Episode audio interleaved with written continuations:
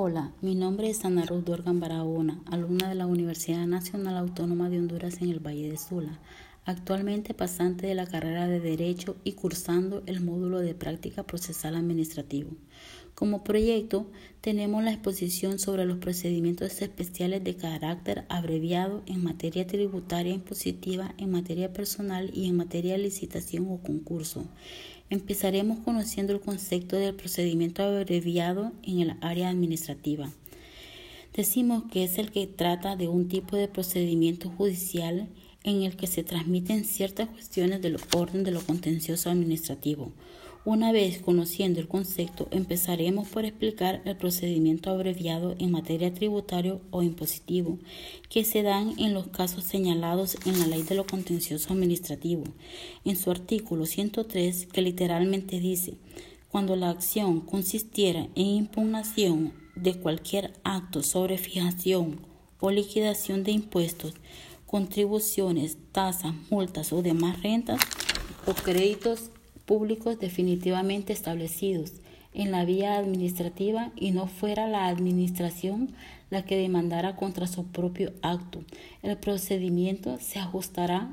a lo dispuesto en esta sección. Posteriormente nos trasladamos al artículo 105 que nos habla de los plazos y nos dice que los plazos para la representación y contestación de la demanda, para la proposición y evacuación de la prueba y para formular conclusiones quedan reducidos a la mitad en lo referente a este procedimiento. Teniendo conocimiento de estos dos artículos, señalaremos como iniciado el procedimiento especial de materia tributaria y empieza con la representación de la demanda dentro de los 15 días hábiles acompañados con los documentos en los que el actor funde su derecho. Una vez presentada la demanda en el juzgado, dictará providencia, por tanto su admisión si procediere, el juez ordenará que se publique suscitadamente en el diario oficial La Gaceta y en otras circulaciones nacional el contenido de la demanda, ya que la demanda, al verse sobre un reclamo abreviado para materia tributaria, el juzgado comunicará en el mismo el plazo a dicha dependencia. Una vez admitida la demanda, se dará traslado a la parte demandada, entregándole copia de la misma y se le emplazará en la forma dispuesta en el Código de Procedimiento para que éste conteste dentro de un plazo de 10 días la demanda. Una vez contestada se pasa a la proposición y evacuación de las pruebas, que esto será en los 15 días hábiles comunes.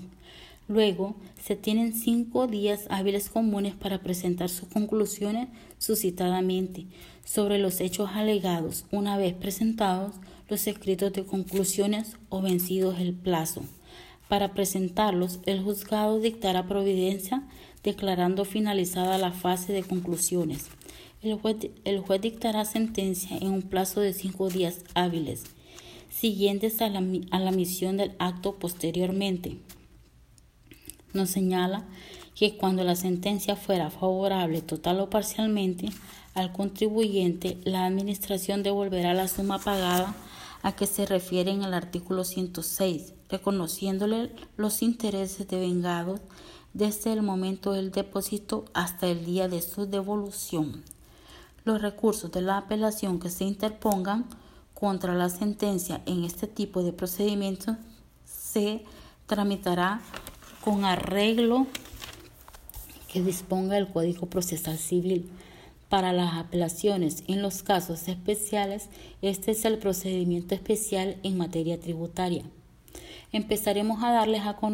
conocer el procedimiento abreviado en materia personal, que nos señala que estas acciones que tuvieran por objeto los actos de cancelación o separación de los servidores públicos se sujetará a lo que se establece en esta sección. Solamente podrán impugnarse en vía contencioso administrativo los actos que tengan por objeto la cancelación de un servidor público cuando éste estuviera protegido por una ley especial. Cuando nos habla de una ley especial es sobre la ley de los servidores públicos que en su artículo 3 nos señala quiénes son los servidores públicos, los que gozan con esta categoría y nos dice que son los secretarios y sus secretarios de Estado y los empleados de confianza al personal de Secretaría General de la Presidencia de la República y demás servidores que desempeñan un cargo de confianza personal del presidente, a los oficiales mayores de la Secretaría de Estado, a los gobernadores políticos y a los miembros integrantes de las corporaciones municipales, a los miembros del cuerpo diplomático y consulares, a los directores y subdirectores generales, a los miembros del Consejo del Servicio Civil, al proveedor y su proveedor general de la República, a los militares de servicio activo, así como al personal de oficina de seguridad pública, al tesorero y subtesorero general, general de la República, y a los administradores de rentas y de aduanas, a los directores, alcaides, custodios de centros penales, a los que prestan servicios técnicos especializados en virtud de un contrato especial, a los protegidos por la ley orgánica de educación, a los que prestan servicios con carácter interino y a los trabajadores pagados por planilla, a los miembros de la Junta Directiva de los organismos descentralizados, a los miembros del Tribunal Nacional de Elecciones y del Registro Nacional de las Personas, a los presidentes y vicepresidentes de los bancos del Estado, y a los demás funcionarios con anexa jurisdicción nacional siempre que sean dependientes del Poder Ejecutivo. Una vez establecido esto, nos señala que las acciones contra estos actos se interpondrán sin recurso previo de reposición. Serán aplicables a este procedimiento en el artículo 105 de la sección anterior. Las sentencias que se dicten en esta materia, anulando el acto impugnado,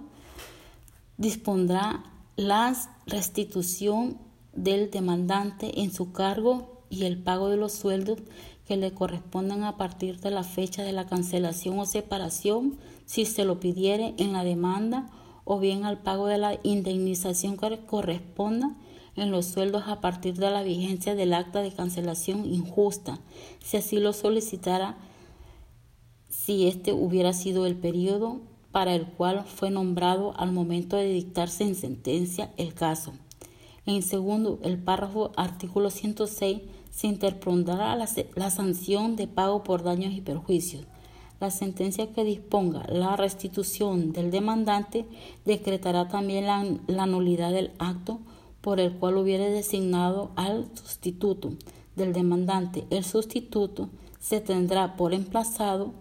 con la publicación ordenada en el artículo 50. Aquí terminamos con el procedimiento en materia personal.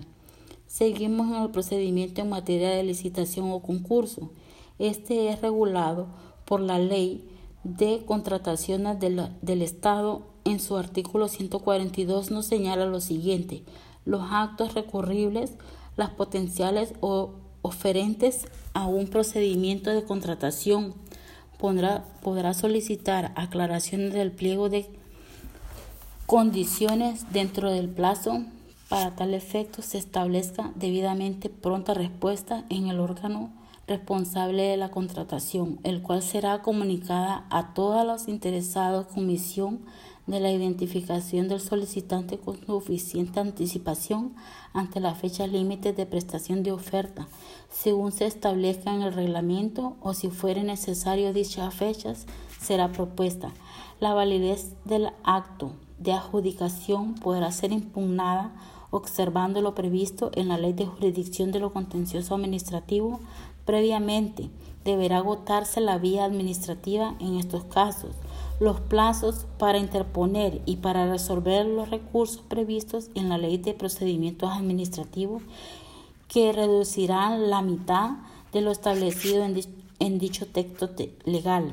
Empezamos con las acciones que tengan por objeto la decisión final que recayere en todas las licitaciones o concursos de la Administración Pública. Regirá por lo dispuesto en esta sección posteriormente el plazo para la presentación de la demanda será de cinco días hábiles contados a partir del día siguiente después de, la, de su notificación respectiva. Interpuesta la demanda se, se dará traslado a la parte demandada para que conste en el plazo de cinco días hábiles si fuera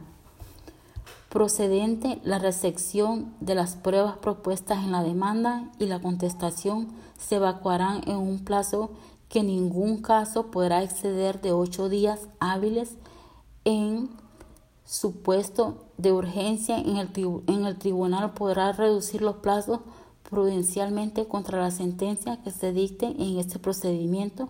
no se admitirá ningún tipo de recurso. Estos son los procedimientos abreviados en el área de lo contencioso administrativo. Muchas gracias.